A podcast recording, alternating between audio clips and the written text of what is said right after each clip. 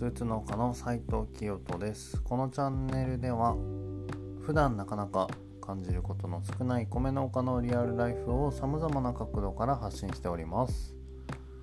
僕は山形県の川西町で400年続く米農家の16代目として後を継ぎスーツを着て農作業をするスーツ農家というスタイルで農業をしております。また日本人にとって当たり前の存在となっているお米や農業を衣食住と教育の視点から見つめ直し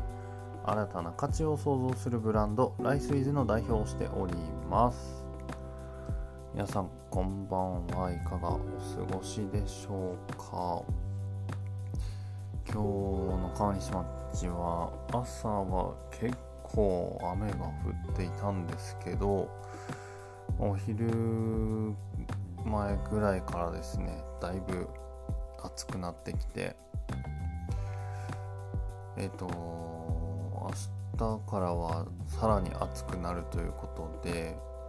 今年はちょっとお米の生育がうーんまあまた別の機会にお話をするんですけどなかなかうんその植えたタイミングによってかなり違ってきているなと思っております。でえっと昨日なんですけれどもお米の、えっと、種種子を消毒しますというお話をさせてもらったわけなんですがえっと引き続きですね田植えまでの工程をお話ししていくわけなんですが今日はですねえーと、行けるところまでちょっと時間がかかってもうんこの1話で田植えまでたどり着ければいいなと 思いながらお話をしていこうと思います。結構まだまだ工程はいっぱいあるんですけれどもえーと、で早速なんですがまずお米の種種子ですね。これ消毒したものを次はですね新種という、えー、浸す種と書く新種の工程があります。で何するかというと水につけるんですね。はい。でお米の種っていうのがですね水分がだいたい13%以上になってくるとあの細胞が動き出すと言われています。で何のためにあの水につけるかというとえっ、ー、とそのお米の種種なので今後その発芽させてまああの芽を出させて苗にしていくわけなんですね。なので、まあ、あの芽を出す発芽させなければいけないんですけれどもそんなすぐ発芽しないんですね。でまああの無理やり、えー、水分と温度を上げることで発芽はするんですがそうするとですねあの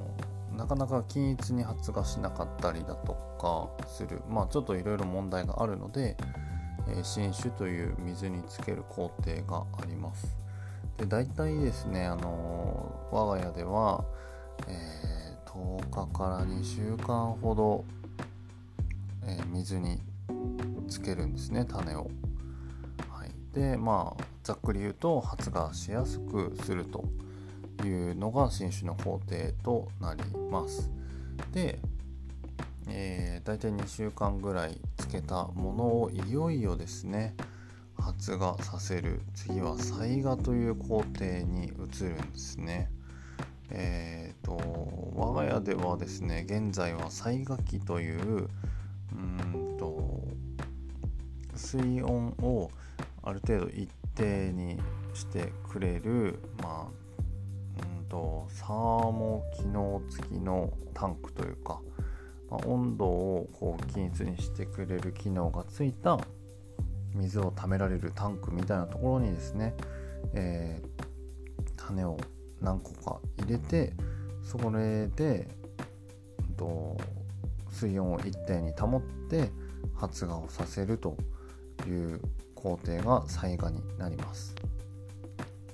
はい、で、このうんと発芽させた種をいよいよですね播種播種というか種まきをするわけなんですがいきなりですねあのじゃあ何にまくんだっていう話が出てくるんですが皆さん苗箱苗箱って見たことありますかね田植えを経験されたことがある方はもしかしたら見たことあるかもしれないんですけれども 30cm×60 センチぐらいの黒っぽい箱まあ、プラスチックのようなものでできた箱があるんですが基本的にはですねえーと、普通に苗育苗を育てる育苗というんですけれども苗を育ててそれを田植え機にセットして植えるっていう場合のこう一般的な田植えをされてる方はですねほぼほぼ漏れなくこの苗箱に種をまくっていう方がほとんどだと思うんですがはいあのー、なのでこの苗箱の準備を同時進行でやっていくわけなんですね。で以前我が家ではですねこの苗箱にまず土を敷いてそこに種をまくというような方法をとっていたんですが23年ほど前からですね、えー、マットうんとロックールグラスールなのかな。あのまあスポンジみたいなですね苗箱とこうぴったりの形をした、えーと、マット状のものをですね苗箱に1枚ずつ1枚1枚セットしてですね、まあ、セットというか手で入れるんですけれどもその入れたものを播種機種まきをする機械に、えー、セットしてえっ、ー、とあれですね芽芽を出させた種もセットしてで種まきという工程を次に行います。で、えっ、と、この種まきをする際ですね、えー、最後にもうこうマットの上に最初種をまきます。まあ水をかけた上でですね。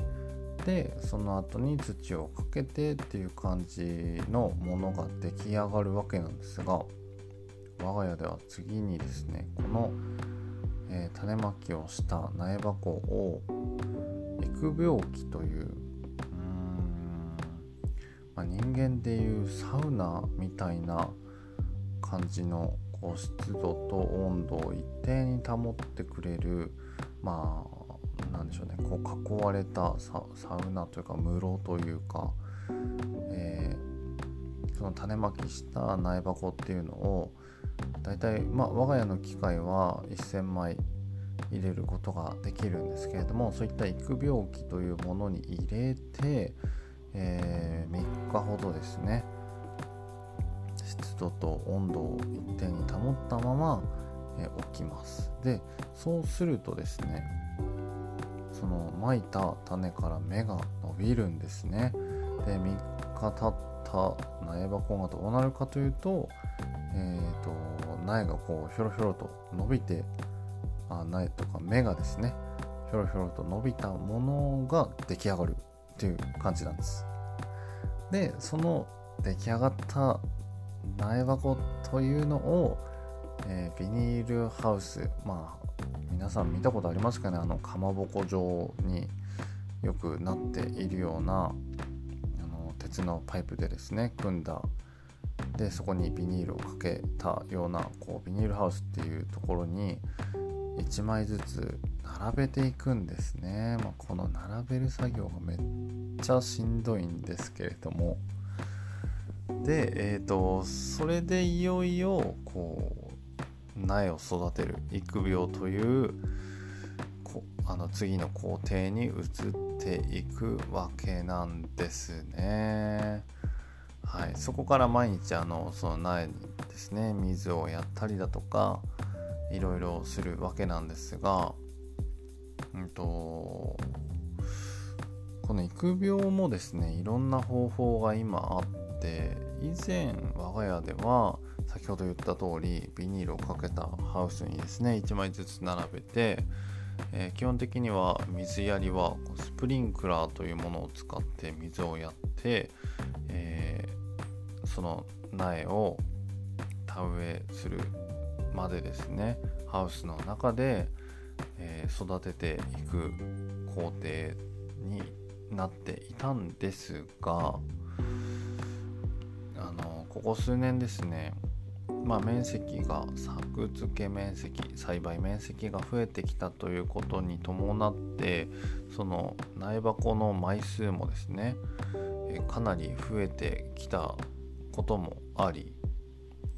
現在ですね我が家はだいたい5300枚ほどの苗箱を使用してまして、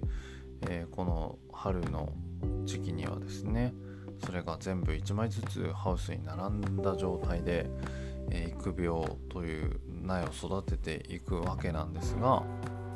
この水やりとかもですねすごくやっぱこう毎日やる工程なので、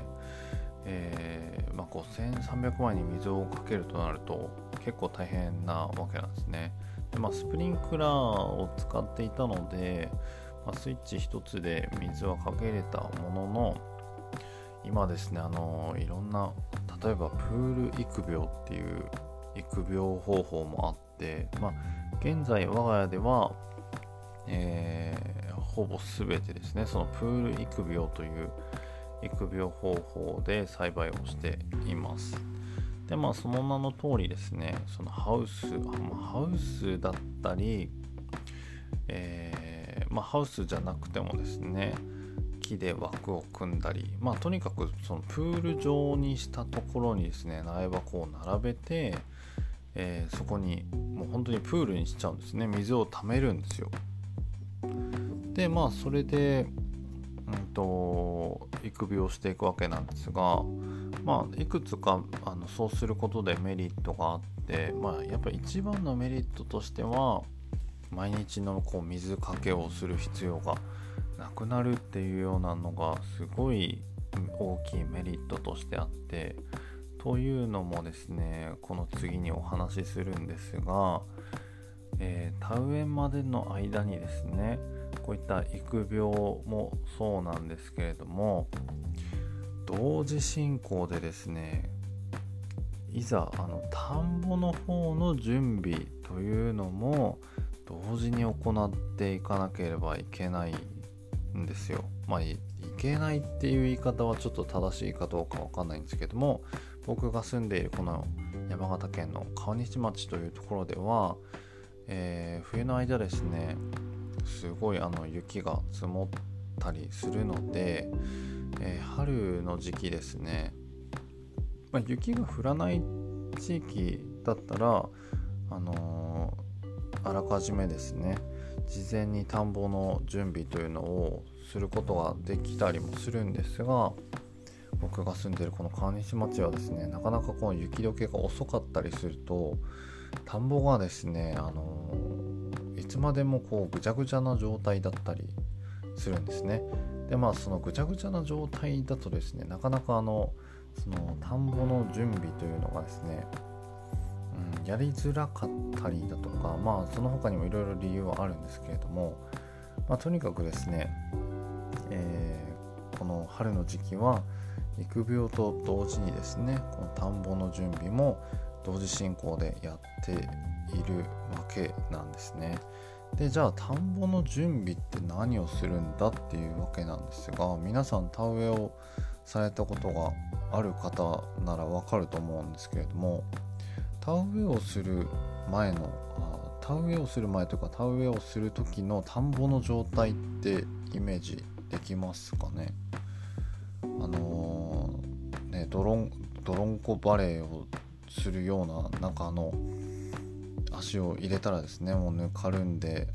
長靴で入った日にはもう長靴が抜けなくなるみたいなそんなあのなんかドロドロとしたような田んぼの状態をイメージされるかと思うんですけれども当然ですねあの状態に持っていくまでにはいくつか工程があるんですねでそもそもまずスタートはですね水がないところからスタートします。えー、幸運作業だったりだとか、まあ、田起こしって言ったりだとか、まあ、その地域によってこの呼び名は違ってくるんですけれども、えー、まあ、僕が住んでいるここの地域では、まあ、幸運作業と言ったり田起こしと言ったり田うないと言ったりですね、まあ、いろんな呼び方があってとにかくうんと耕すんですねまずこの田んぼの土を。でトラクターと言われる大きいの作業に使う機械でですねまずひたすらですねこの幸運作業田んぼを耕していくわけです。で耕し終わったらですね次の工程として白かきという、えー、いよいよあの田んぼに水を入れるんですね。でその水を入れた状態でまた再度トラクターで、えー、耕し耕します、まあ、耕すというか水と土をですねこう混合させていくというとか、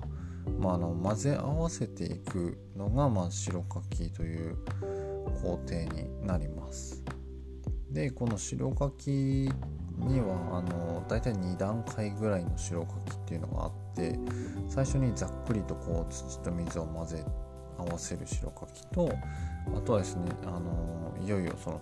田植えをする最終工程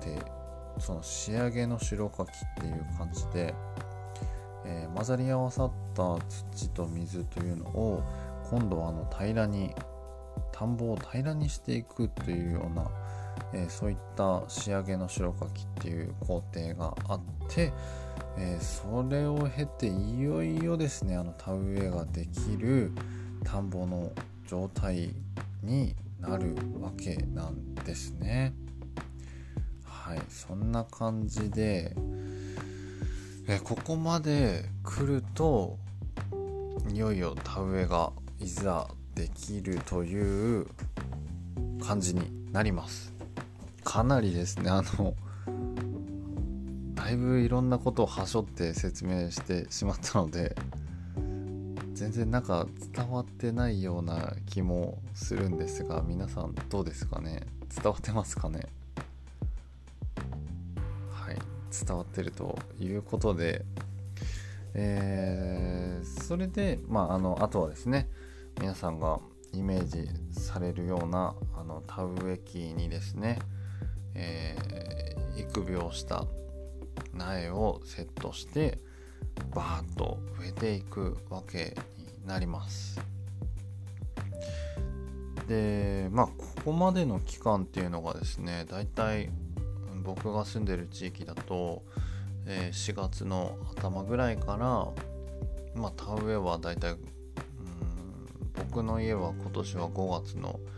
15日前後ぐらいから始めたので1ヶ月半ぐらいかけてその田植えのまでこう準備をしていくわけなんですね。はい、でまあそいざ田植えが始まるとまああのどんどんどんどん植えていくわけなんですけれどもなのであの4月こう冬が終わって雪が溶けていざ4月が来るとですねもう本当に僕というかその米農家としては1年で一番忙しい時期がやってくるっていうような形になるんですね。でこの大体1ヶ月半2ヶ月ぐらいはもう当然ですね休んでいる余裕がないぐらいですね毎日さっきから言ってる通りこういろんな、えー、工程というか作業を同時進行していくこともあってですね全然休むあの暇というかタイミングがないんですね。もう本当に朝から晩まで何かしらの、えー、準備というか作業をしているというような状態で、えー、僕もですね今年なので田植えが終わるまで大体日数にするとその4月頭から6月、えー、ちょっと過ぎまでかかったので2ヶ月ちょい大体70日ぐらいはですね、えー、基本的に1日も休むことなく、えーと、作業をしてきたわけなんですね。うん。いやーなんかそう考えるとすごいですね。なんか自分で言うのもなんですが。いやすごい壮絶な70日でしたね。うん。はい。まあでもそうですね。そこであのどうしても休んでしまうと他に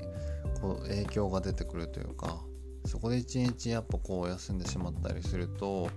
その一日というのがですね後々にどんどんどんどんこう響いてきたりしてしまうこともあったのでなかなか休むことはできず、えー、まああの頑張ってきました。はい。そんな感じでえっとうまく喋れてないですけどもうんと田植えまでの工程をざっくりとお話しさせていただきました、まあ、この放送を聞いてですねえーと、来年またあの田植えする機会があればですねえーと、この田植えに来るまでにはいろんな工程があるんだなっていうのをこうちょっとでも感じてもらえたらまあ、よりですねその田植えへのこうかける思いというか、うん、なんかこうね違った意味で農業というかこう米というのを感じられるのではないかなと思ってています。はい、そんな感じでうん。なんかこうもうちょっとこう分かりやすく詳しくお話をできればよかったんですがうん。ちょっとそうですね。また別な機会に、えー、今すっ飛ばしたところもあったのでそこをお話しすることがあるかもしれませんがその時はまたですね、えー、思い出しながら聞いていただければ嬉しいです。はい。そんなわけで、えー、明日は土曜日ですね。明日は土曜日というかもう、うん、日付変わってるのでお仕事お休みの方もいるとは思うんですけれども皆さんどういった一日をお過ごしになられるでしょうか。ちなみに僕の娘はですねあの幼稚園のえっ、ー、と保育参観うんとまあ授業参加みたいなやつですね。があるということで、まあ、ちょっとコロナ禍の影響もあって、えー、お父さんかお母さん1人しか行けないということで今回はあの妻がですね見に行ってくるそうなんですがもう妻もですね娘もとても楽しみにしているのでうんなんかこういいですね。僕もちょっと楽しみでどんな感じになるのかまあ、僕は ちょっとあの農作業明日もする予定ではいるんですけれどもその辺楽しみにしながらやっていきたいなと思っております。はいそんな感じで今日はですねもう案の定もう25分近くなっているのでこの辺で締めたいと思います長々とですね最後まで聞いてくださってありがとうございましたえー、それではまた明日お会いしましょう。スーツ農家斉藤清人がお送りしました。さようなら。